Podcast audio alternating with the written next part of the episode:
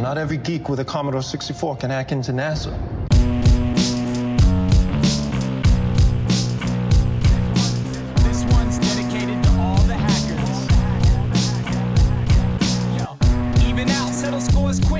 Muito bem, muito bem, muito bem.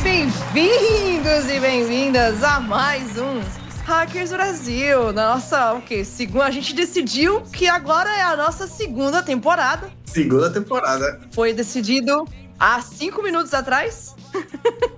Saímos de férias, voltamos. Férias não anunciadas, férias também não aproveitadas, umas férias imaginárias e agora estamos de volta. Alguns vacinados, outros não. Espero tomar minha, minha vacina aí na próxima semana. Vamos lá, vai chegar a minha vez. Eu já tô com as duas doses aqui de boa nos Estados Unidos, né? Aí tá tudo certo. Inveja branca. Então, pessoal, estamos voltando aqui com o nosso podcast. Muita gente pergunta pra gente, né? Qual que é a demora? Por que que demora tanto, né? Onde que a gente tá? Onde que a gente foi? Se a gente acabou, se brigou, todas as polêmicas de fofoca, né? É muito louco isso. Bicho, todo mundo aqui é adulto, tá ligado? Ninguém tem agenda, não, povo. Vocês acham que é o quê, entendeu? Eu não tá trabalhando, pô. Tem três CEO aqui nesse rolê, quatro CEO, sei lá. Já deve ter. Já, cara, já deve ter sido dono de empresa em algum momento da sua vida, né? Sim, foi, foi, foi. Inclusive é um dos assuntos aí. O Rafael, na verdade, ele só, só tá viajando, aproveitando os bilhões dele. Já, já, ele já tem outra fase. Um dia ele chega lá. Ah, tá. Eu queria eu, queria eu. Então é isso, povo. Sejam bem-vindos a esse nosso episódio. Eu já nem sei que episódio que é, mas não me importa mais. É, a gente já não lembra mais de roteiro, então, como vocês podem ver, Continua mandando e-mail, mensagem, e-mail não, é mensagem que a gente nem e-mail tem fala sobre patrocínios aí, eu acho que Igor recebe ainda. Não aceitamos patrocínio, de novo, a mesma onda. Ninguém compra. não tem patrocínio aqui. Que vocês podem ver também não tem ordem também. Duas coisas muito importantes. A gente não aceita patrocínio. E isso aqui não é uma entrevista, é um bate-papo. É um bate-papo, entendeu? É um é um troca-troca, é um negocinho. Timaria. Como já diria Gil do Vigor. Como é que a gente fazia mesmo, Marina? Tem uma abertura, né? Tem uma abertura? Não sei. Tem? Tem, bem-vindo, né? Tipo, é. Já não falei? Bem-vindos, pessoal. Esse é o Hackers Brasil. Já falou, pô. Agora tá na segunda abertura. Acenda sua cerveja. Falei, caralho. O Igor já tá acendendo várias cervejas ali, já. Já tá acendendo a quarta cerveja já. Ele quer de novo. Vamos lá, galera. Bem-vindo. Ai, ai. Bom, pessoal, é isso. Eu esqueci de me apresentar. Eu sou a Marina e eu vou deixar aí os meninos é, se apresentarem também, apresentar o nosso queridíssimo convidado. E aí, Rafa? E aí, Igor? Como que foi esse, esse atos aí pra vocês? Salve, salve, galera. Tudo bem? Bom, meu nome é Igor Rincon. Estou aqui com vocês para trocar uma ideia. Eu tava com saudade disso. Eu já estava quarentenado sem conversar com ninguém, mas agora vamos ouvir uma história boa com certeza hoje. Fala aí, Rafa. Dale, dale, galera. E aí, beleza? Finalmente voltamos. Tava com saudade também de conversar aí com todo mundo. Tava batendo um papo aqui com, com um convidado que é surpresa, mas nunca é surpresa, né? Felipe Cerqueira, Sky Lazarte. Fala aí, Sky. Porra, tudo bom? Muito obrigado aí pelo convite, fiquei amarradão. Vi a galera já participando, DMR, Seychelles, né? Tem, tem uma galera aí que realmente foi. Foram nossos ícones também, né? Na, da época. Vamos resgatando, rapaz. Você é um deles aí que não podia estar aqui. Quando eu falei com o Sávio, o Sávio, não, velho, tem que falar com o Sky. Eu falei, cara, se ele topar, eu falei contigo, você topou, é nós, filho. Conectou. É, muito legal, cara. Obrigadão aí pelo convite. Acho que vai tentar contar umas histórias aí, as doideiras que a gente fazia naquela época.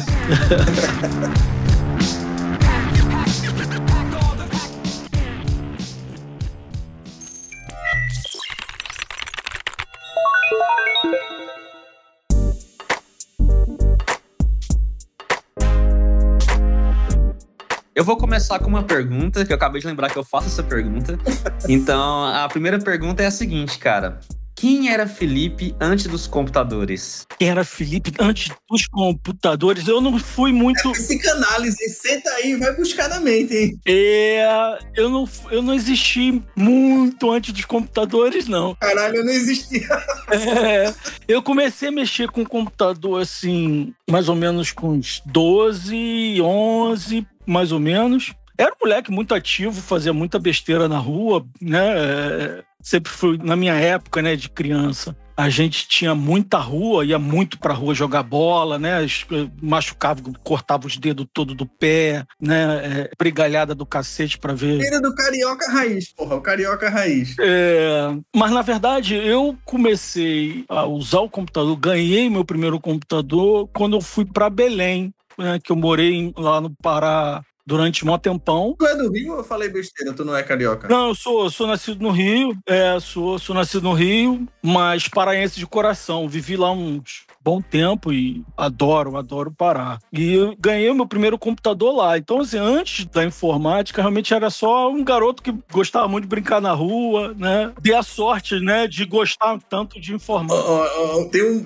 tem um padrão desse podcast que é quanto mais velho a pessoa tá dentro envolvida, aí quando Igor faz essa pergunta, quem era você antes dos computadores? A pessoa geralmente não, não sabe quem era você antes dos computadores e fala nos computadores, assim, o computador marcou tanto essa época da gente que tem a mesma idade praticamente, então tipo, bicho, eu só lembro na época que eu não tinha computador, velho. É verdade. Mas é isso. É, garoto de rua mesmo, gostava de brincar na rua. Nunca fui muito de videogame, apesar de que na, na- naquela época também não tinha tanto, né? Mas nunca fui muito de televisão, nem nada disso, muito de rua. Mas quando comecei a pegar o computador e a. e a- Uma coisa que eu pergunto, Sky, tua família, assim, era uma família rica, tu era um classe média, como é que era tu dentro dessa situação aí brazuca nessa década de 90, praticamente? Não, não- minha família não- nunca foi rica, nem perto disso. Eu acho que a- meu pai era sargento, né, da aeronáutica, né? Então, apesar de ele nunca ganhar muito, né, e tudo, pelo menos eu tinha acesso à escola boa e tudo mais, por causa da, da escola que a gente tinha no Rio. Lá em Belém, a escola militar lá Era boa também, né? era muito boa. Eu faço muito essa pergunta, né, por inspiração, assim, tem muita gente que acha que, tipo, putz, como é que ah, sempre teve suporte, ver um cara já com sucesso aí, enfim, trabalhar em grandes empresas, mora fora do Brasil como um todo, e às vezes acha que não consegue chegar ali porque, putz, e tem a mesma, o mesmo sofrimento ali praticamente, né, ninguém nunca foi rico, assim, dentro do Isso. negócio. Claro que não passou muito perrengue ali, e cada um tem sua história, né, isso é importante. É, realmente não éramos pobres e tudo, mas muito longe de, de ter grandes condições. Assim, primeiro computador meu pai me deu aos 12, mas foi tipo uma oportunidade. Como alguns amigos dele às vezes iam aos Estados Unidos a trabalho e tudo mais, meu pai na época juntava dólar. Todo pai fazia isso, juntava os dólares dentro dos livros. Exatamente. O meu pai botava dentro da luz de uma salinha que ele tinha lá e tal. E aí, nessa oportunidade, um amigo vindo dos Estados Unidos, ele pediu para trazer um computador pra gente. E foi aí que eu comecei a, a brincar, né, tudo. Eh, Na época, no próprio trabalho do meu pai, quem primeiro me deu assim um livro de programação foi um amigo do meu pai lá no trabalho. E computador tu tinha? Foi um DX266. Ah, então eu- falei assim, quando tu ganhou o livro, tu já tinha o computador? Ah, já tinha, já tinha um computador. Já tinha o computador, que já era esse computador aí que veio dos Estados Unidos. Isso. 486? 486, DX266. É, não, meu primeiro computador, assim, o primeirão mesmo, meu pai, na verdade, quebrou foi o meu monitor e o teclado. Quebrou? Meu pai quebrou, Da quebrou. raiva. Porque. É criação nos 90, maluco. Tá brincando? Não, não. Não, não, teve uma época que eu comecei a, a ficar muito, muito, muito garrado com essa coisa do, do- de hackear e não sei o quê. E aí, por exemplo, eu ficava muito tempo sem dormir, né? Eu já, eu já tava, sei lá, uma semana sem dormir. Ah, entendi, entendi. E aí, o que, que ele descobriu? Ele descobriu que quando ele tirava né, a linha do telefone, ele escutava o barulho do modem, né? E aí, enfim, ele deixava fora o telefone para eu não conseguir conectar. Aí eu fiz um monte de gambiarra e tal, peguei a- as linhas do fio, né, dos fios do telefone e botei como se fosse uma tomada, né? Então, quando ele tirava lá, eu apertava o botão da tomada e desligava o meu e passava para ele o sinal, sabe? Então, ele não escutava mais o barulho do meu modem. Aí ele descobriu que eu tinha colocado essa tomada. Caralho, hacking desde criança aí, velho. É, ele descobriu que eu tinha botado essa tomada. Aí ele cortou os fios do telefone. Ele acabou com o telefone da casa. Porque eu, tipo, eu já tava 10 dias sem dormir. Vamos parar aí, ó. Nesse momento é importante pra gente dar uma timeline aí nessa história do podcast. Tu falou o negócio do computador, quando tu ganhou, veio lá dos Estados Unidos e tal, o dolinha que tava lá dentro da luz pra não mofar. E aí, teu pai comprou esse computador com esse amigo do trabalho do teu pai aí, tu já recebeu um incentivo a mais, um livro de programação, sei lá, a gente vai falar dele mais. Mas assim, sempre tem um ponto de virada aí que até então era computador, até então era programação, mas aonde mordeu o bichinho do hacking, assim, que tu descobriu, caramba, eu posso fazer isso? Como foi que tu virou essa fase aí, dizer, putz, velho, isso aqui foi a sessão do BBS, tu lembra disso aí? Eu me lembro de ter visto. Primeiro que quando eu ganhei o computador, né, eh, não pensava nem em internet direito. É, não tinha modem, não tinha porra. É, no- o meu já veio, já veio com modem. Com modem. Boa. É, já veio com modem instalado lá e tal. Mas não, não tinha essa visão de, de entrar na internet. Eu acho que numa dessas brincadeiras de estar estudando programação, eu acabei vendo uma revista. Né, que tinha alguma coisa relacionada a hacking, provavelmente coisas de vírus relacionadas a vírus, computador e tal. Inclusive, eu me lembro que eu peguei esse nome Skylazar do nome do cara que estava fazendo ali a reportagem e tal, que era, na verdade, de quem estava fazendo a reportagem, que era um hacker russo, e ele tinha um nick muito louco lá. E aí eu escolhi esse, esse, Esse nick, nick. louco de Escalazar. Mas eu acho que foi a partir dessa revista. Daí a gente começou a acessar BBS e tudo mais, né? É, aí explodiu, né? Aí ferrou, né? Exatamente. Porque primeiro eu comecei a entrar no mundo do Linux, aprender a usar o Linux e tudo mais, Sem internet, isso aí. sem internet. Baixava as distro lá e só aprendi usar Linux. Mas como que você baixava e como que você estudava? Como é que era o processo? Pois é, foi uma coisa bem interessante, assim, porque vinha através de revistas, né, e tudo mais, e aí, né, eu já sabia que os hackers usavam Unix, né, mas realmente, assim, eu baixei o meu primeiro Linux a partir de uma BBS, tinha lá um milhão de disquetes e eu baixei a partir de- lá e fiz essa instalação do Linux pela primeira vez, foi o Slackware 1.0, via disquete, né, era uma tonelada de disquete, porra, sempre tinha um disquete que dava erro, cara. Então, aquilo pra pra eu terminar aquela instalação demorou um ano. Eu ia falar isso, velho. Pra instalar uma distribuição naquela época via disquete, ainda mais um Slack, era, era um trampo de pesquisa só pra aprender a fazer isso. Pra você ver, foi um, foi um sacrifício. E mais tarde, um pouco, na verdade, isso já aconteceu quando eu vim pro Rio, que eu descobri aqui no Rio uma, uma loja de livros que tinha um livro com o CD do Slackware, né? Isso, quando eu vim pro Rio de volta, eu já deveria ter aí uns 15, né? 14, 15 anos. Só que o livro, cara, era uma, era uma fortuna. Era uma fortuna, uma fortuna. E toda vez que eu tinha que instalar o Slackware, o Linux, era né, um parto.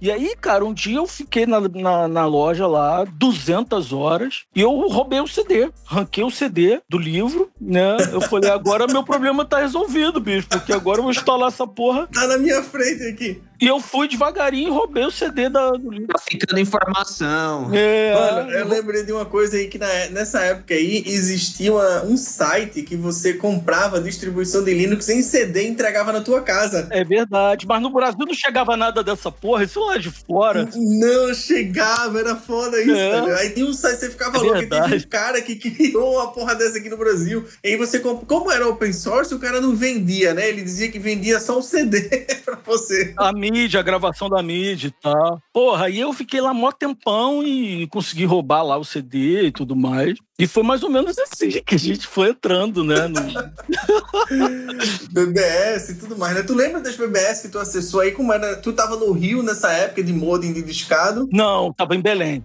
Em Belém, em Belém. Em Belém. E eu, eu me lembro do, do meu pai ter me levado em algum lugar, cara, que tinha lá, tipo, lançamento de provedores de internet e tal. Tanto que o cara abria o browser, né, né, na época, um Netscape browser, e, e, tipo, o cara super animado, mostrando pra todo mundo, e a imagem da página não abria. O browser tava dando erro na, na hora de abrir a imagem, sabe? Mas aquilo ali já era uma revolução. E acho que é a partir daquele momento ali que eu comecei a, a procurar acessar a internet e tudo mais. Com qual linguagem você codava nessa época aí, velho? Cara, eu, minha primeira, primeira linguagem, assim, pode-se dizer que foi aquele Basics, né, da, da Microsoft, sabe? Leve foi minha também, velho. Pascal e Basic. É, logo depois do, daquele Basics ali e tudo mais, mais, que eu comecei a tentar fazer uns joguinhos, aquela coisa toda. Na época eu fiz um negócio que funcionou muito bem, assim, que foi um jogo de RPG, né? Então o que a gente jogava no RPG, eu passei pro computador, sabe? Foi do caralho, assim. Apesar de do mouse sempre jogar as mesmas sequências, porque o, o hand, eu usava. É, mas na época era mágica, né? Já era massa fazer, né? É, eu usava o hand lá do, do C, o cara não colocava um seed e tal, então o troço ficava repetindo. Aí eu fiz aquele negócio com essa linguagem e depois eu comecei a usar Clipper, que foi esse amigo do meu pai que me deu o livro de Clipper, né? Aí eu comecei a aprender um pouco de Clipper e tal. Fazer o dinheirinho com Clipper também, né? Fazer um sisteminha, vender, editar, vender. Não, eu era muito novo, cara. Eu Eu muito fiz um novo. dinheirinho com Clipper. Ah, é, tu fez? Eu não cheguei, não. Não, não, eu vender, um amigo meu que vendeu, eu falei, pô, se tu vender, eu consigo usar o DOS Unix aqui e transformar. Então. Clipper, velho, olha aí. Olha a tua base, veio aí. E aí depois foi Clipper e logo depois veio C e Assembly. Quando eu cheguei no Rio, eu fui na casa de um amigo aqui, que o Diego, né, DRK, não sei se vocês já ouviram falar nele e tal. Porra, se tiver contato com ele ainda aí, vamos, vamos aí cara. É, não, tenho, tenho. E aí ele tinha o Turbo Assembler, né? Aquele manual do Turbo Assembler e tal. E aí eu passei a mão no, no livro dele e levei pra minha casa, maluco. Falei, pô, cara, um dia, um dia desse eu te devolvo. E eu fiquei uns cinco anos com o livro dele, porque era um calhamaço, assim, né? Era um mó livrão. E tudo em inglês, né? Então, muito. Foi bem difícil, né? De lendo aquilo tudo e tal. Mas fiquei lá, consegui ler o livro todo, comecei a fazer alguma coisa de vírus já na época. E, enfim, a partir daí foi, foi realmente muita dedicação para aprender o Unix, o C e o, e o Assembly, né? E só, e só pra entender, então, assim, na, na sua história você teve o computador, você passou por essa parte, explicou com a história com, com seu pai, essas coisas, era, era em Belém, certo? Isso. Beleza. E você falou que seu primeiro contato com a palavra hacker, hacker, assim, foi num livro, que, numa revista que você viu. É, foram em revistas, provavelmente. Que ano que era mais ou menos isso aí? Ah, cara, eu diria 94, 93, por aí. Entendi. E essa revista, ela era brasileira? Era, era uma revista brasileira. Era da Abril? Tinha várias na época, velho. Eu acho que nessa época, quem tava falando um pouco era. Umas matérias traduzidas de vírus, né? Na época que a galera botava e tal. Que, que... Era, também tinha. Também tinha alguma coisa de programação de jogos e tal, Sim, nas, sim, nas sim. revistas e tudo mais. Basic, que Basic. É, Keybasic, na verdade, a primeira linguagem mesmo foi Keybasic. Eu não, eu não sei se você já assistiu os outros, os outros episódios, cara, mas existe um certo padrão nisso que você tá falando, porque em no- 94, 95, houve alguma coisa no Brasil que rolou, eu não sei o que aconteceu especificamente, mas a galera viu algumas revistas e começou, cara, a ficar ficcionado por isso, sabe? Parece que foi um, é um padrão. É, pode crer.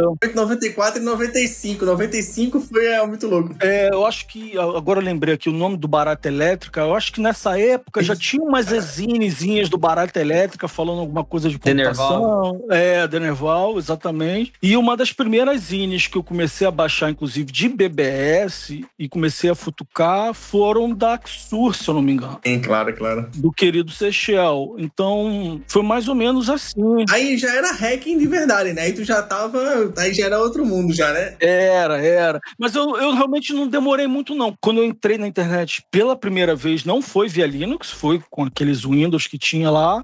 E aí abri o IRC, né? Abri o IRC, e aí tinha. Asnet aí? Não, eu fui direto pra Brasirc. Minha primeira rede foi Brasirc. Brasnet nem tinha nessa época, não. Depois que veio e tal. É. É, talvez nem tenha, né? Não, não, acho que foi Brasir que é a primeira, depois teve um monte de. Eu acho que o Brasil foi uma das primeiras. É, eu fui direto pra Brasirc, e aí uma das primeiras coisas que a gente comecei a brincar lá foi uma coisa de, de, de nucar. Tinha um canal chamado Nuke, Clique no. é, de DNF of Service, sabe? E, e naquela época tinha muita coisa, né? Tu mandava ping, derrubava a máquina e tal. Esse ping era, era, era aqueles ping que você modificava a, a quantidade de, de bytes que existia no, no SMP e, e ele não precisava.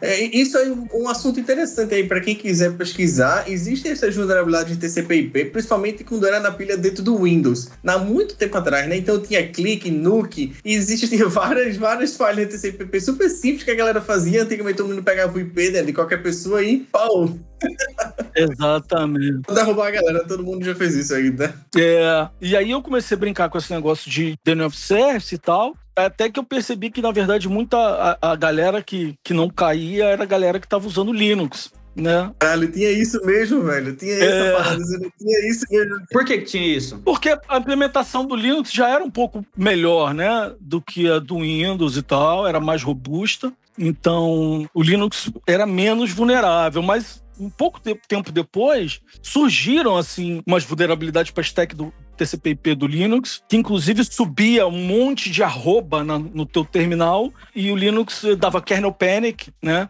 E aí foi muito engraçado, porque depois que eu instalei o Linux, né, eu descobri um canal chamado Hacking. Aí tu entra no canal, você é o novão lá, Brasil que isso. isso, isso. E aí tinha uma galera, né? Tinha um, um amigo que eu tenho até hoje tal, que ele é de Brasília, o Jansen. Na época o nickname dele era JC. E ele tinha acabado de instalar um Linux, eu também. Mas aí ele tinha esse código lá que crashava o Linux, dava kernel panic no Linux. E aí, cara, ele entrou no canal e ele falou assim: quem é esse tal de escalazar aí? Me dá o IP dele, não sei o quê. E aí ele foi e me deu kernel panic no, no meu Linux, subiu um monte de coisa, né? E deu kernel panic no meu Linux. Cara, eu fiquei muito. Remoto, cara? Remoto, remoto. Que serviço que explorava, você sabe? TCP/IP mesmo, pô. Era TCP/IP, a pilha. Caralho. Era no, era no TCP/IP, era no TCP/IP, mas eu, eu não lembro, cara, se era alguma coisa em cima de Mas não tinha, não tinha, tipo, uma porta específica de TCP, você só, tipo, colocava... Eu não lembro, não lembro mesmo. Tinha uns, né, tinha um teardrop, tinham vários. A maioria era CMP mesmo, porque antigamente não tinha NAT. Tinha NAT, mas não tinha, né? Na realidade, tu conectava na internet e tu tinha um não IP vivo tinha. pra internet. Então, velho, tu tava com IP vivo sem falar essa porra nenhuma. Apontava e atirava. É, exatamente. É, era tudo IP público, né? Por isso, inclusive, que as .edu que a gente pegava, né, e tudo mais, é porque se você escaneasse uma .edu, né, asterisco .edu, era um bilhão de IPs público, né? Bicho, era muita coisa. Nossa Era. senhora.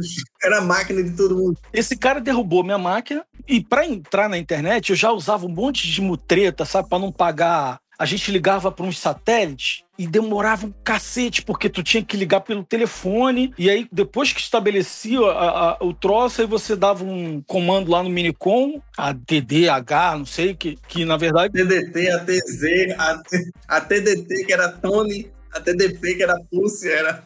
É, tu fazia um hookup ali e você estabelecia a tua conexão depois que passava um monte de mensagem de voz. E com isso eu conseguia não pagar. Depois, inclusive, chegou a conta lá em casa. Foi quando meu pai começou a ficar puto comigo, porque os caras me mandaram conta, sabe? E era tipo assim. 10 mil reais de conta, sabe? Uma coisa. Meu pai falou, pô, vou ter que vender a casa pra pagar essa Caralho, velho. conta e tal. É, é, é. Por isso, inclusive, que teve essa coisa toda do, de quebrar o computador e tal. E, e aí, na verdade, eu comecei a usar o orelhão que tinha em frente da minha casa. Eu passei os fios pela janela, o caralho, pendurei lá no orelhão lá fora. Fiz. Fez um jack no jacaré. Botei 10 metros de fio e comecei a usar orelhão pra conectar na internet. É porque se você tinha conexão de internet infinita, era o poder máximo, assim. Então, assim, não era hoje que você conecta a todo momento. Nada. Então, se é. você fizesse um momento de conectar sem pagar, isso era. Oh my god.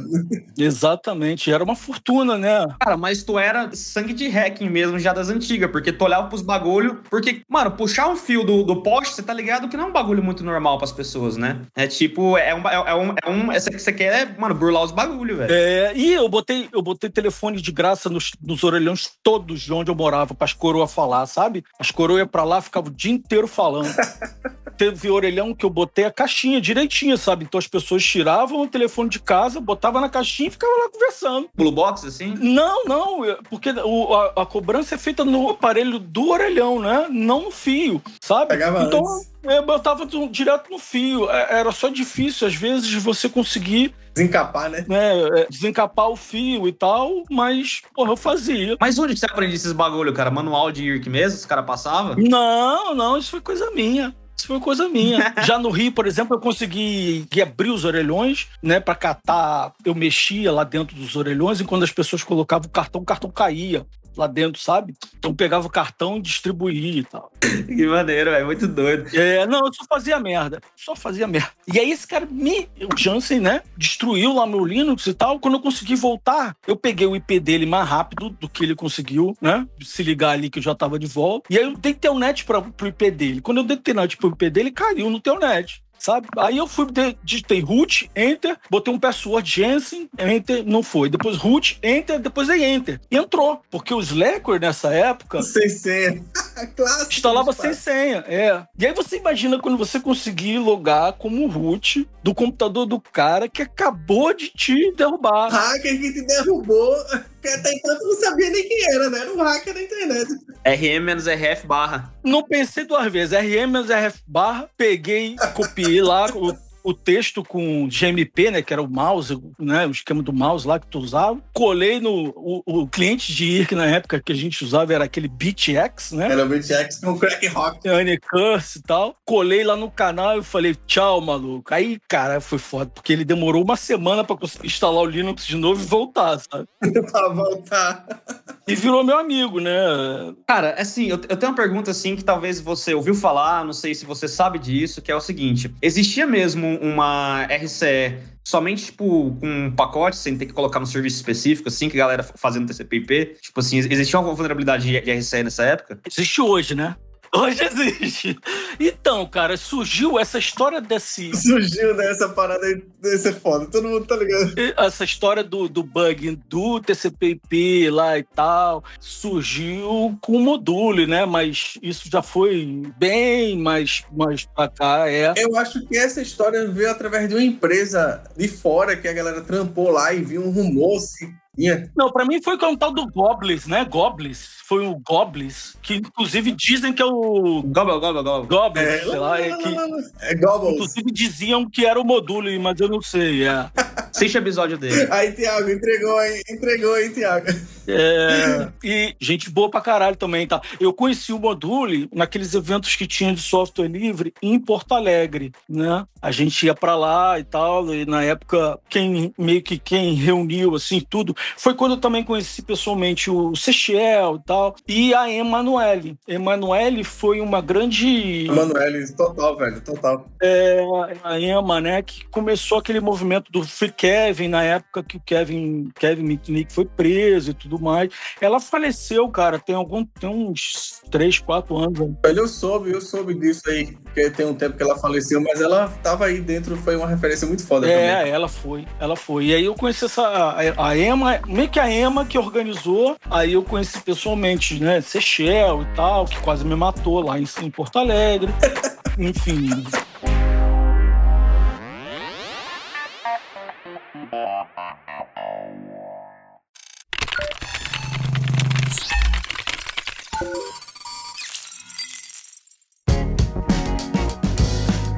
Agora deixa eu te perguntar. E aí, beleza, tu foi andando aí por dentro dessa, dessa coisa do hacking, né? E aí tu criou o buffer, o famoso bufferoverflow.org. Não sei se foi tu que criou, quem foi, foi essa história aí do bufferoverflow.org. E depois tu já entenda que uma das coisas legais que vocês fizeram aí na época foi o exploit do IMAP.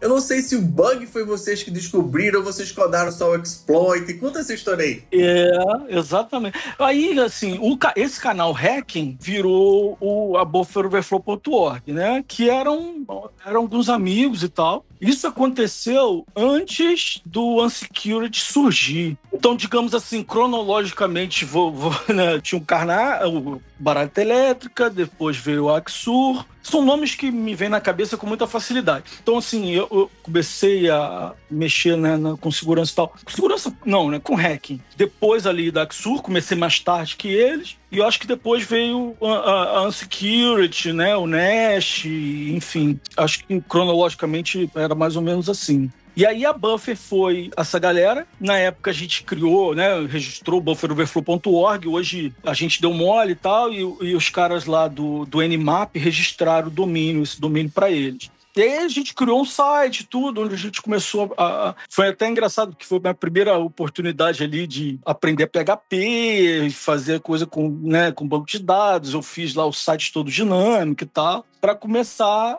a publicar conteúdo, publicar algumas coisas que vinham como se fosse um portal de notícias também, né, de segurança e tal. E foi bem bacana. Nessa época era clássico, né? O pesquisador ter o seu próprio site, pesquisar e, e colocar, fazer o piloto das suas pesquisas ali, papers e tudo mais. E você foi mais além, né? Criou meio que uma empresa misturada com um portal de notícia, com. A empresa veio um pouquinho depois, porque quando, quando a gente começou a- a, a fazer essa coisa, apareceu um pouco com essa coisa do Linux, e na época o Linux começou a entrar entrar no mercado, né, as empresas começaram a adotar o Linux como, como servidor e tal, bababá. Aí eu fui participar de um Stallfest na UF e foi ali que eu acho que eu tive o primeiro contato, com, por exemplo, com o Nelson Brito, né? E até uma galera também da, da, da própria Unsecurity, porque eu conheci o Clau, né? Thiago Musa, que hoje em dia é- foi diretor aí da, do Spider Labs.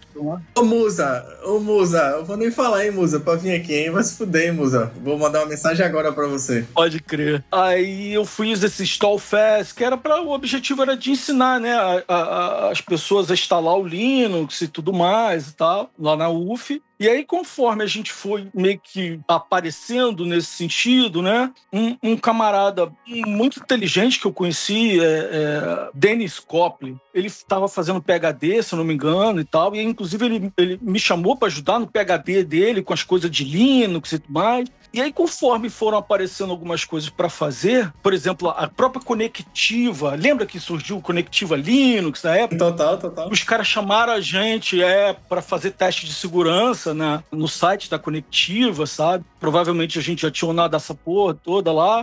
Tinha um domínio que era distros.conectiva. Todo mundo era louco pra unar esse domínio, que é onde ficava os pacotes de tudo.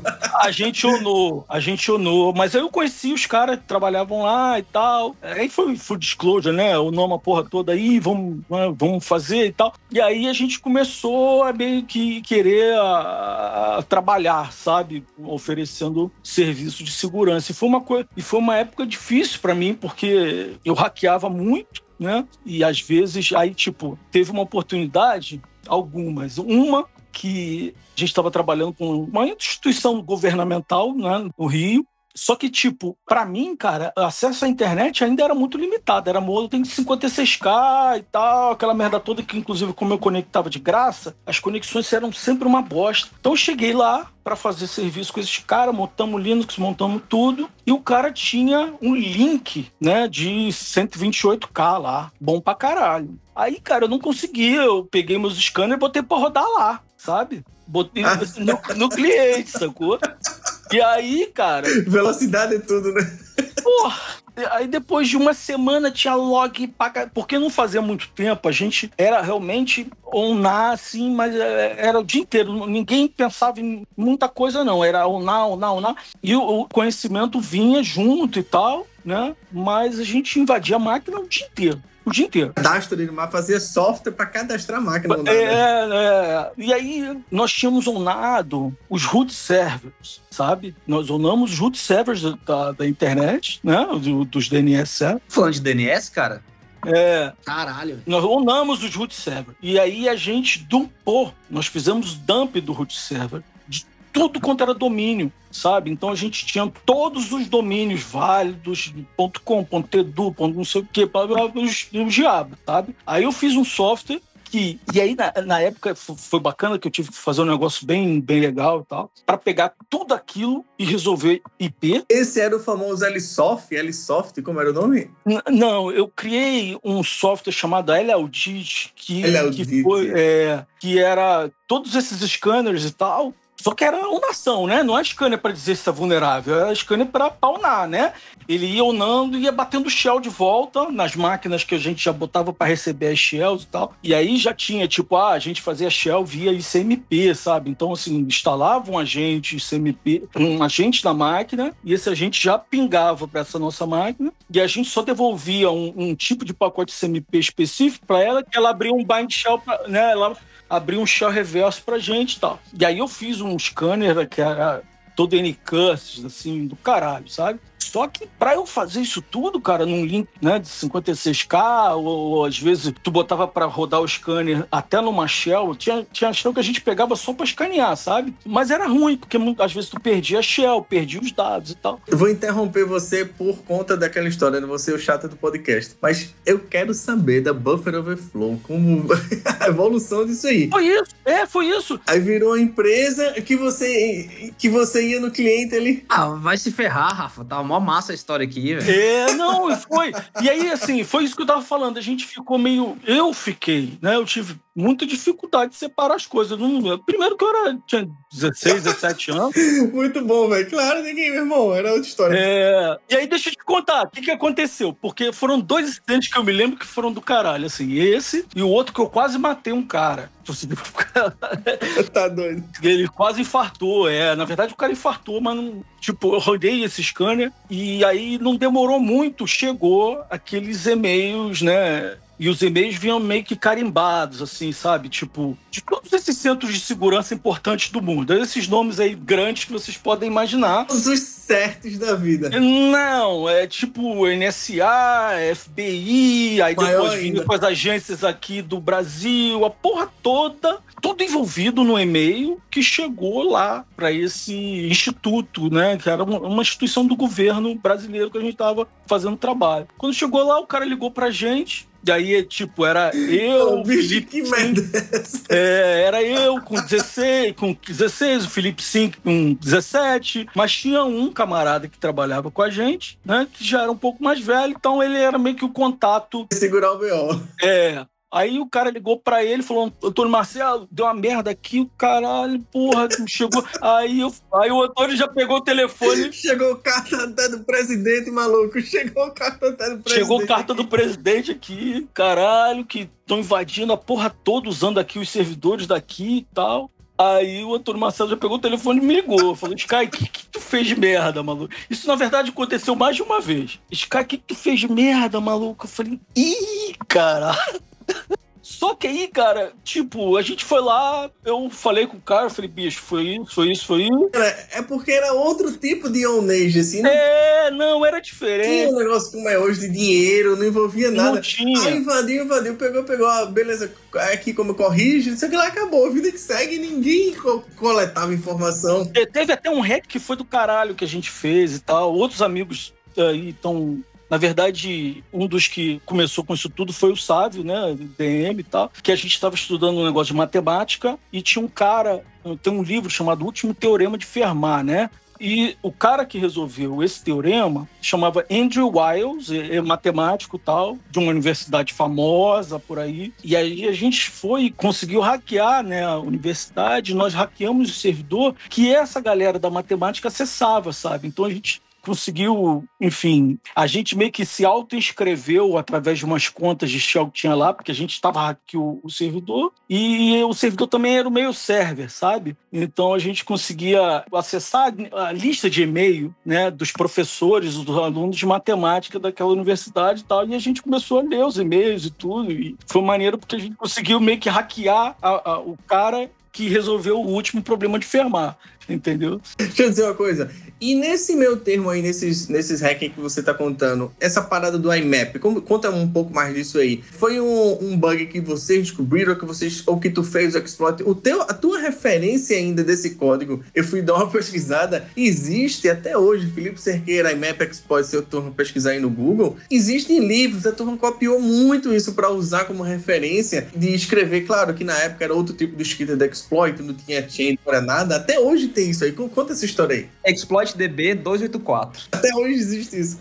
Isso foi um bug que vocês descobriram ou já tinha um CVE, vocês fizeram o exploit pra isso? Porque na época ninguém tinha essa porra. Não, ninguém tinha essa porra. Esse exploit. é, Não tinha muito isso de CVE também, lança o CVE aqui, não tinha muito isso, era descobrir o bug e acabou. Exatamente. Na verdade, quando a gente descobriu um bug, a última coisa que você pensava era publicar. CVE. Exato. A última coisa que você pensava é ver teu nome na Security Focus, sabe? O lance realmente era você ter os zero days e, e, de certa forma, usar aquilo como moeda de troca para conseguir outros, né? Então, Claro, rolava muito esses cambos, né? É, então, tipo, você tava ali com a galera e tal, e aí, porra, tipo, até a minha aproximação, por exemplo, com a TES, o caralho, foi, nesse, foi, foi por aí, sabe? Tipo, tu manda um exploit pra lá, e os caras mandam um pra cá, sabe? Então, agora, o exploit do IMAP era um bug zero day que tava rolando no background aí entre a galera e tal. Algumas pessoas já,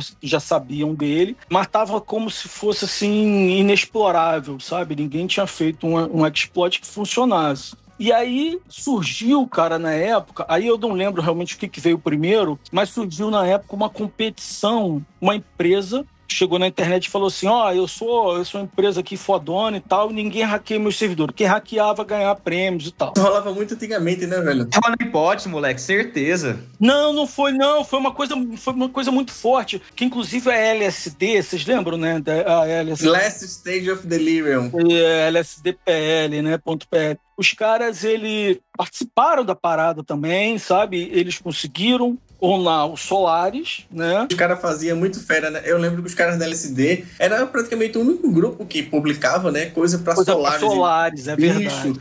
Era muito foda a arquitetura, eles tinham isso e publicava cada coisa ninja, assim, gente olhava, meu irmão, não tem nem como aprender, porque nem tem acesso à máquina. E quando você ondava uma Solaris, aí tu, meu Deus, tô numa Solaris, guarda aqui pra ficar estudando. É, é, O Oneger aí, sondar, tem uma chave e ficar estudando. Não tinha isso de eu vou pegar a informação, é, isso- Eu comprei, chegou uma época que eu comprei uma, uma máquina, uma SAM pra mim, entendeu? pra poder ter acesso à arquitetura, aprender a olhar. Exatamente. E aí os caras da LSD conseguiram, né? E eu, na época, consegui. Quando eu vi que tava o IMAP rolando, eu, tinha, eu sabia que tinha um bug naquele IMAP. Daí eu sentei pra fazer o exploit. Falei, porra, vou fazer, vou fazer, vou fazer. Eu já trabalhava essa época e tal. Acho que já tinha coisa da buffer também surgindo.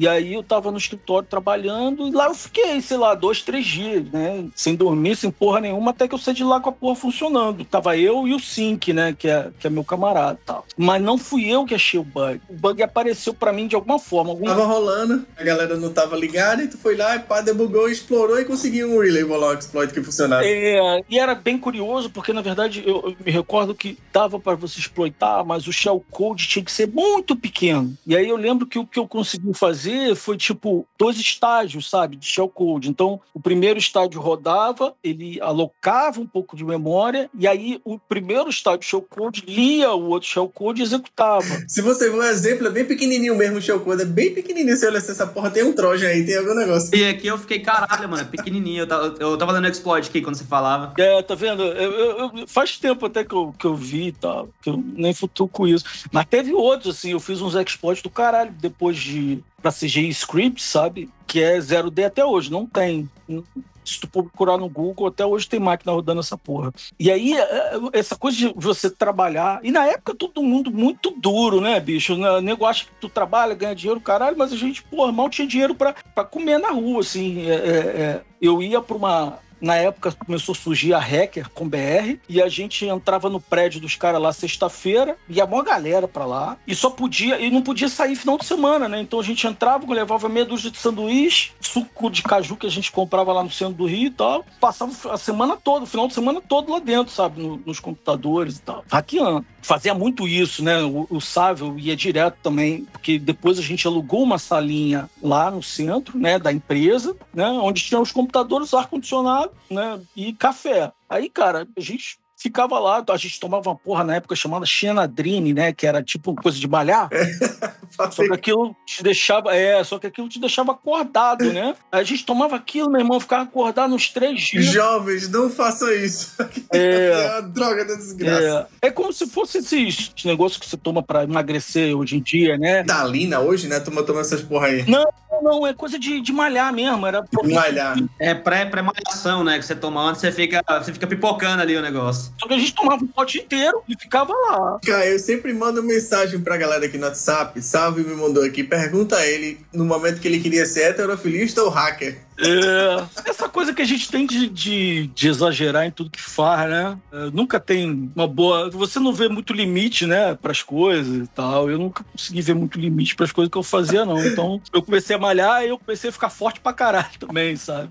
Mas essa é a vibe, né, mano? De quando a gente pega os bagulho pra fazer, a gente tem esse espírito assim com a gente, né, velho? A gente quer pegar e É, estressar não até dá, o limite. né? De vez em quando dá merda, né? É, esse que é o bagulho. É, eu acho que tu não enxerga muito bem. Eu mesmo teve uma vez, cara, que eu quase matei um cara. Por quê? Eu morava em Belém, né? Voltei pro Rio e conheci o Sink pessoalmente, né? O Sink nerdão, nerdão tal. Mas meu amigo, inclusive, é muito engraçado que o hacking ali unia pessoas completamente diferentes, né? Eu, eu malucão e o Sink nerdão e tal. E aí, quando eu cheguei no Rio, o Sink resolveu ir num, num provedor de internet que a gente tinha hackeado o provedor todo. Ele falou: vamos lá conhecer as máquinas, pra gente ver aonde é e tal. E os caras deixaram a gente ir. Os caras, obviamente, não sabiam. Eu tinha, tinha essa coisa mesmo, era muito massa quando você ia fisicamente lá, ah, você, É, né? essa máquina que eu tenho, essa que eu tenho e tal. Então, conheci o Sync, né, quando eu voltei pro, pro Rio e tal. E aí, o Sync, depois, ele arrumou um trampo. Eu ajudei a ele e os caras a montar um provedor de internet. Aí, né, tipo, eu nunca tinha mexido com Cisco, mas já tinha hackeado o Cisco algumas vezes e tal. Então eu falei, porra,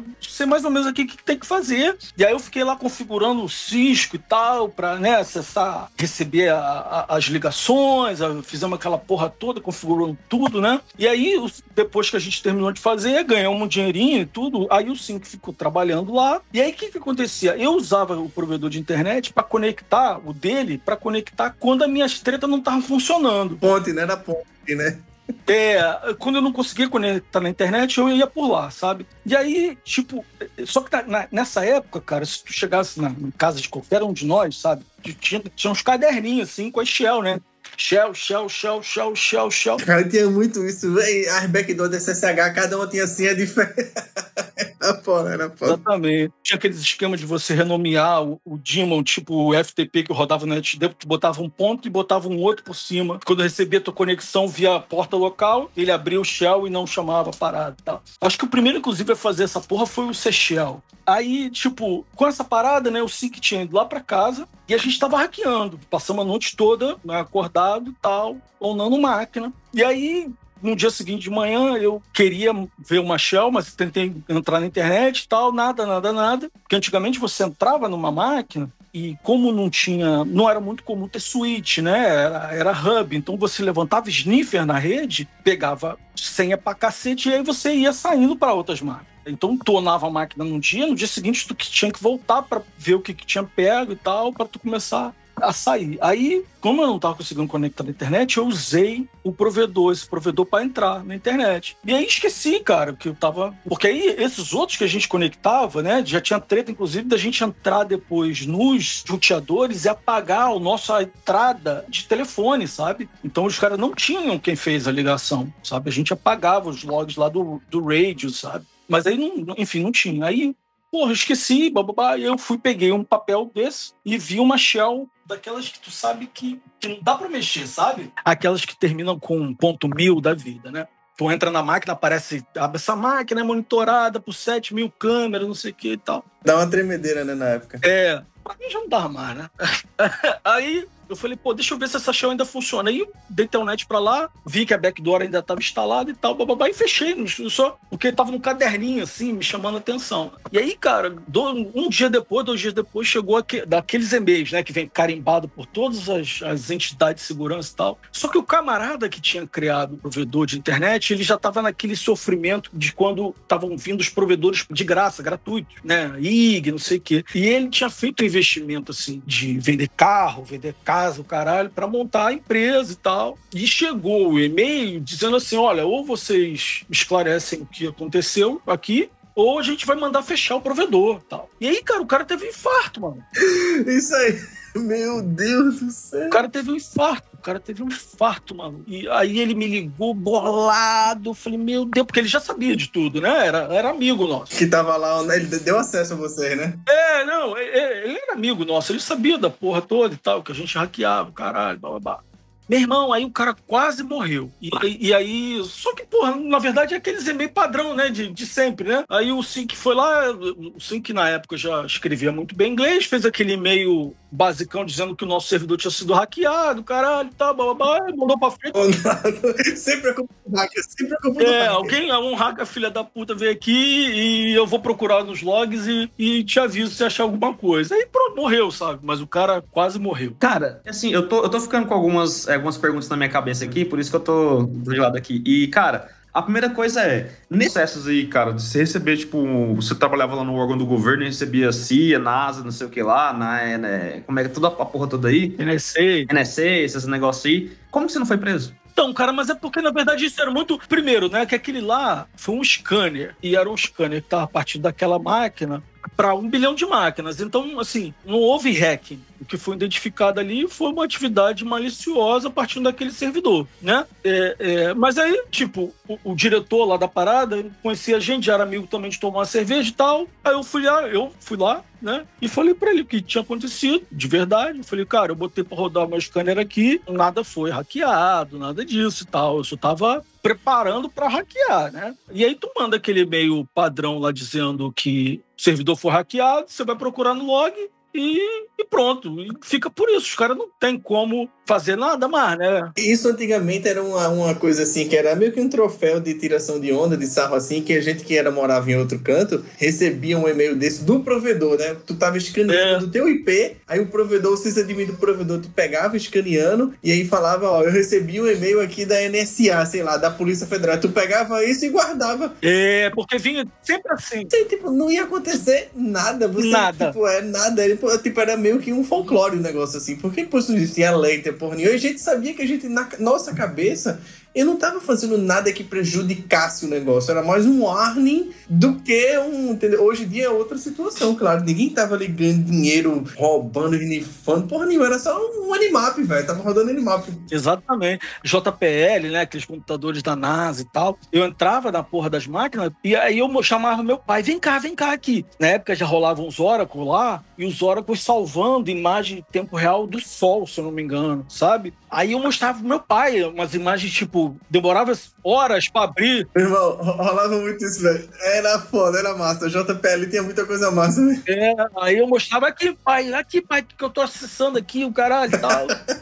Mas era, é, era só. Por isso, é claro que com isso tudo, né? Você imagina, eu já tinha aprendido um monte de coisas de sistema operacional, um monte de coisas de programação, um monte né, de, de tecnologia, né, de, de, de, ciência da computação, que muita gente saiu da universidade não sabia, não tinha nem ideia. Não, velho, era complicado. A universidade nessa época aí era foda, velho. É.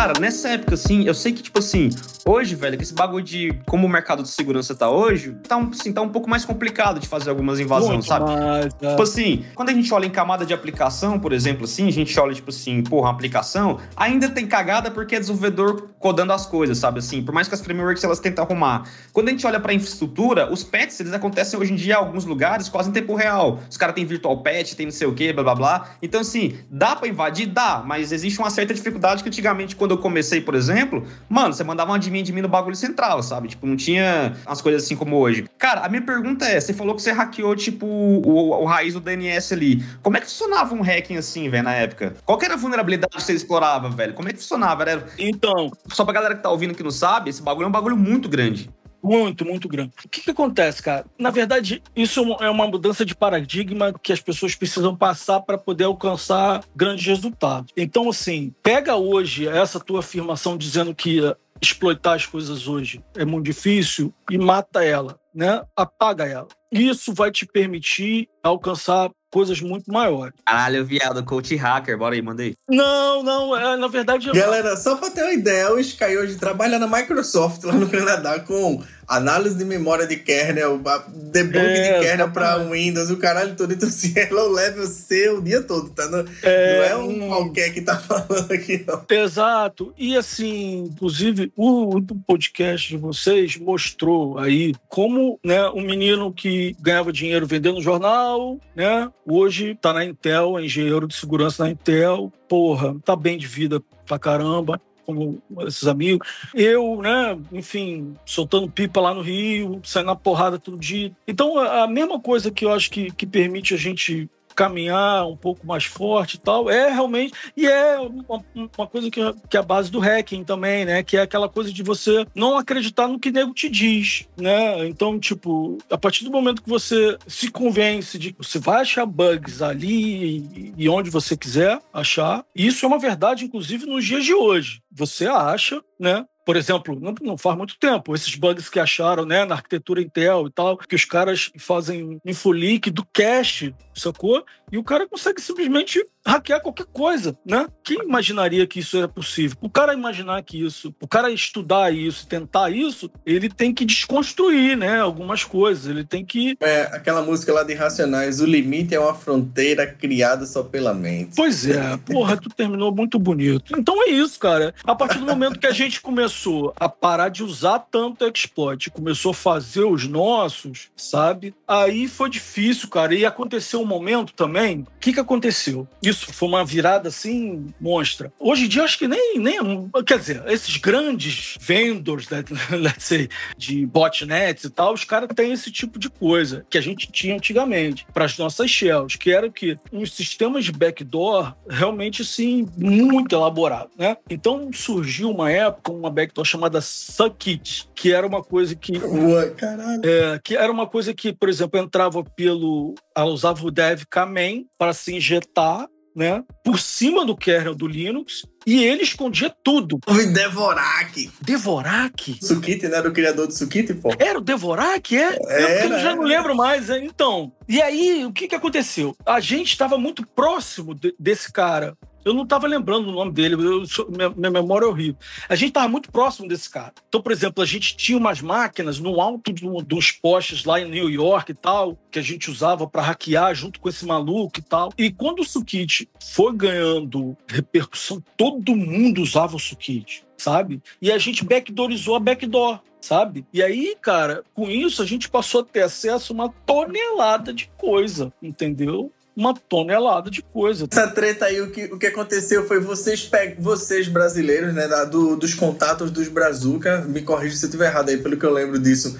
Vocês pegaram o Sukit antes de que, do que qualquer galera do Brasil. Não, a gente estava participando do desenvolvimento. Desenvolvimento, né? Então, aí soltaram uma versão. Não, é, a gente fez junto com o Devorak. Ah, entendi. É, é, a gente soltou a versão do Sukit com o backdoor. Eu lembro disso, então, e todo mundo do Brasil só tinha essa versão pra usar, e aí.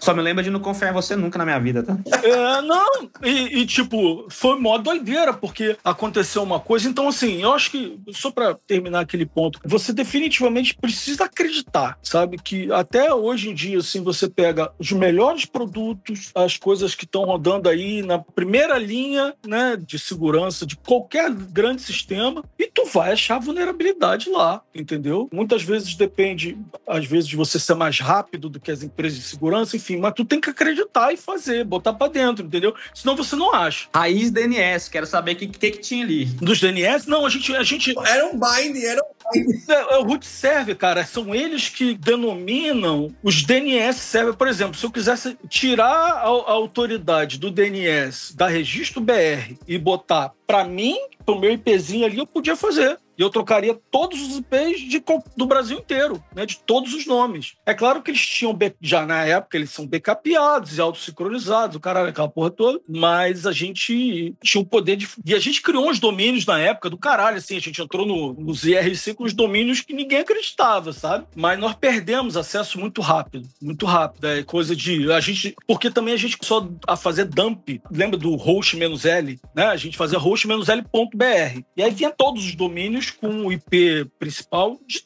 todos os domínios.br. Nós fizemos .br, .com, .edu. server pra vir tudo, né? Aí, aí chega uma hora que o nego descobre, né? Tu vê um tráfego monstruoso e tal. E aí cortaram o nosso acesso. O cara deve ter ficado maluco, velho. Imagina os caras lá do outro lado. Maluco, os caras entraram aqui, velho. Bicho, nessa época era gangsta, velho. Era terra de ninguém. Essa porra, isso aconteceu total, velho. Isso aconteceu muito, aconteceu muito. Hoje em dia, você falar assim, tipo, caralho, um root server foi comprometido, é um tremendo absurdo. Quer dizer assim, meu irmão, É. não é, é porque assim, é um absurdo porque a galera vai usar isso pra outros fins. Nessa época, É. a máquina era um nada toda hora, não tinha só que ninguém tava lendo log ali toda hora. O nego reformatava, botava de novo, é um bug e vida que segue, porque ninguém tava fazendo muitas coisas com esse negócio, entendeu? Não, não tinha dinheiro, não tinha nada, né? Hoje em dia, um bug desse que você tem. Tá louco. né, O cara vende por um milhão de dólares, né? Ele não hackeia uma máquina. Antigamente, porra, o que eu perdia de exploit caras só por causa de testar, eu desenvolvi exploit. Às vezes teve um bug que eu achei, uma época, que tipo, tudo era. Por exemplo, kernel.org estava vulnerável do Linux. E aí eu tava codando exploit e toda hora eu ia lá na máquina daquela para ver se tava vulnerável ainda, sabe? E aí saiu um sangue fogo logo dos caras lá gigante. É, o cara, Até- pá. Aí quando eu terminei de fazer o exploit, os caras tinham peteado a porra. A gente não era profissional, né? É- é- Era só a galera fazendo as coisas, né? E a gente fazia muita merda. Bicho, aí vamos lá, pra dar uma sequência aí no, no podcast, a gente vai chegando mais no, no final. E aí conta mais um pouco do que tu faz hoje aí, muito mais para dar uma, como a gente diz lá em Recife, uma estigada, né? Pra dar uma, uma moral e muito mais levantar a turma aí que tá olhando esse podcast. Enfim, conta mais um Skylazar no futuro hoje, o que é que tu faz aí e tal. E dá um, umas últimas palavras aí que a gente vai dar aquela encerrada. É um nome de filme, né? Skylazar no futuro. Skylazar, já viu? Do futuro. é. Ó, tem, tem vários títulos aí pra esse episódio. Pode ser O Limite é uma Fronteira Criado Só pela Mente. Isso é muito maneiro. Pode ser, como o Igor falou, Explicit. Explicit content. Eu eu vou colocar nesse episódio, vou colocar escalada, vou colocar assim, explicit content. Acima de 18 anos só. Enfim, bicho, É. manda aí aquela brava dos 10 minutos finais e é isso, vamos embora. Pô, meu irmão, obrigado pela oportunidade. É, é- é difícil a gente bater esse papo, né? Eu me recordo que a última vez que eu tive trocando essa ideia assim foi numa H2HC, como, como vocês. e foi com, com DMR e com DM, né? Porque o Sávio, né? A gente tomando uma cachaça lá, batendo papo e tal. DMR é muito bom de trocar essas ideias também, contar as histórias. Alerta de gatilho. Então foi do caralho participar, trocar ideia, lembrar das histórias, da- dos amigos aí, da- das maluquices que a gente fazia. Meu irmão, você não sabe, eu tô de pau duro com essas histórias, velho. Você não tá entendendo. Eu tô aqui na cadeira assim, velho. Puta que pariu. Como eu queria ser mais velho pra ter vivido isso. Que nojo da porra. Agora eu vou ficar com essa porra dessa imagem na minha cabeça. Que merda. Ouvintes, perdão pela imagem. Acabei não falando da história que eu tive com o Karnak ainda e tal, que ele onou nossa máquina, a gente foi atrás dele, onamos a máquina dele. Não vai embora não, Ana, fala aí, fala, fala, fala, fala, claro, tem que falar. É, né? não, não, não vai dar tempo mais. Vamos pro próximo, então. A gente vai, vai rolar sempre o segundo aí, a gente vai contar isso. Sabe aquelas histórias de filme mesmo, né? Que os caras vão hackeando uma máquina do outro e entra no computador de madrugada, tu olha pro teu HD, o HD tá rodando, tu fala, porra, tem alguém aqui, maluco. E tinha mesmo. Enfim. Mas foi maneiro pra caralho a participação, trocar ideia, falar das histórias maluquices da gente, que de certa forma define aí quem a gente é hoje, né? Na verdade, eu passei a minha vida bastante assim, tipo, metade trabalhando com, com segurança, metade trabalhando com desenvolvimento, né? E aí agora eu, eu tive a oportunidade e tal. Quem me deu uma força do caralho foi o Seychelles, muito grato por isso, que me ajudou a vir parar aqui na Microsoft e tal. E aí hoje a gente trabalha aqui fazendo a parte de segurança no kernel e muita solução do Azure, né? As soluções que rodam dentro da, do cloud computing da Microsoft. É um trabalho do caralho, né? Low level o dia inteiro, né? Enfim, como é que eu poderia imaginar que um dia estaria aqui, né? Trabalhando desse tipo de coisa e tal. No Canadá, né? Aí tu tá no Canadá. E tu mora onde? Que parte do Canadá aí? É em Vancouver, Vancouver. uh, British Columbia, é, na província de British Columbia. É um pouquinho, é bem pertinho, né? De Washington, da, de onde fica lá a Amazon e tudo mais. E a galera, né? O DMR e tal, tá um pouquinho mais abaixo ainda. Mas é tudo perto aqui. E aí a gente tá aí na- nessa correria, apesar de já estar tá mais cascudo, né? Estão ainda aprendendo coisa pra caralho. Sou pai de dois meninos. então tô, tô na- nessa batalha aí. Fala isso, tá? É papai hoje, é outra, outra vida, né? é, é a mesma coisa, né? É a mesma coisa, a gente, não, a gente não muda, não. Só que agora a gente bota as crianças no meio, né? bota as crianças na bagunça também. Faz a misturada, né? né? Então eu acho que assim, a- a- o struggle que a galera tem, né? As dificuldades aí que a galera nova tem, todo mundo tem, né? Para eu conquistar muita coisa na vida aí, a gente vai batendo cabeça, né? Para cada sucesso são 20 tombos, então não fiquem nervosos assim, porque para ter sucesso a gente tem que bater mesmo muita cabeça, a gente vai. Só que o importante é isso, é estar tá aproveitando o máximo possível de cada oportunidade, né? Que no caso, no nosso caso, é adquirir conhecimento relacionado com o que a gente quer fazer. E vai chegar uma hora que tu vai botar isso tudo junto, né? É engraçado como as coisas funcionam. Tu bate, bate, bate cabeça, tu tá programando em assembly lá. Pô, mas caraca, tô fazendo um programinha aqui que só move bit para um lado, bit pro outro, né? Daqui a 20 anos, quando tu for senior, tu vai estar tá gerando bit pro lado, bit pro outro, mano. Só que, né? Só que num contexto ainda um pouco maior e tal, mas é, é a mesma coisa, né? Então, a gente está aí, continuar trabalhando, estudando e acreditando que uma hora as coisas acontecem, né? Para quem, quem se dedica aí, uma hora a coisa, a coisa vai. E hackear, né? Nossa, cara, valeu demais, velho. Valeu demais. Obrigado vocês. Nossa, mano, prazerzão falar com você aí, velho. Foda demais. Eu já te falei do meu sentimento aqui pela conversa, né? Não preciso falar novamente. Irado, maluco. Agradeço. Adorei a conversa, cara. Valeu demais aí. E, mano, depois que acabar os episódios faz o seguinte: eu te passo uns exploits, você não passa uns aí, a gente faz um negócio. Demorou. Sky, velho, muito obrigado, cara. Valeu. Como eu sempre digo aí, a gente tem que criar e lembrar dessas referências. Então, pra mim, tu foi uma referência muito massa aí da época. E pra muita gente, né? Então, trazendo aqui no podcast, é, eu acho que esse é um dos objetivos da gente, né? Tentar, eu falei isso no início, tentar relembrar e colocar, é, como eu te falo, não, não é te colocar evidência como uma referência, mas precisa lembrar e saber que, que todo mundo tem mais uma história massa aí que a gente coleciona. É exato, velho. É, são histórias do caralho, né? Maneiro. É. Porra, que a gente coleciona, enfim, coisas de hacking que é o que a gente tá querendo. E você foi massa, falou coisa pra caramba. E é isso, velho. Só agradeço aí. E chama os outros velhos aí, chama a musa aí, chama outra galera pra vir falar aqui. obrigado, gente. Muitíssimo obrigado. A gente teve aí mais um podcast recheadíssimo de histórias. O próximo. Foi, viu? Esse foi. Mas vem, vem logo. O próximo vem logo, vem logo. A- gente acha, quem sabe. tá. Soube que o próximo aí, o cara é um, um dos exploiter writer aí, muito fera, hein? Bora ver aí o que, é que vai rolar, hein? Da atualidade. Ó, o Rafael dando spoiler, aí a pessoa cancela. É, meu, né?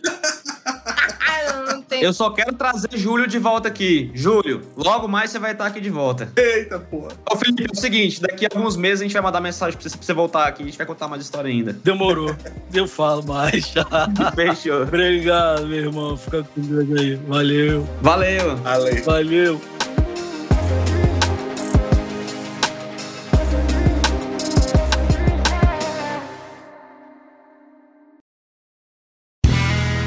Este podcast foi editado por Play Áudios.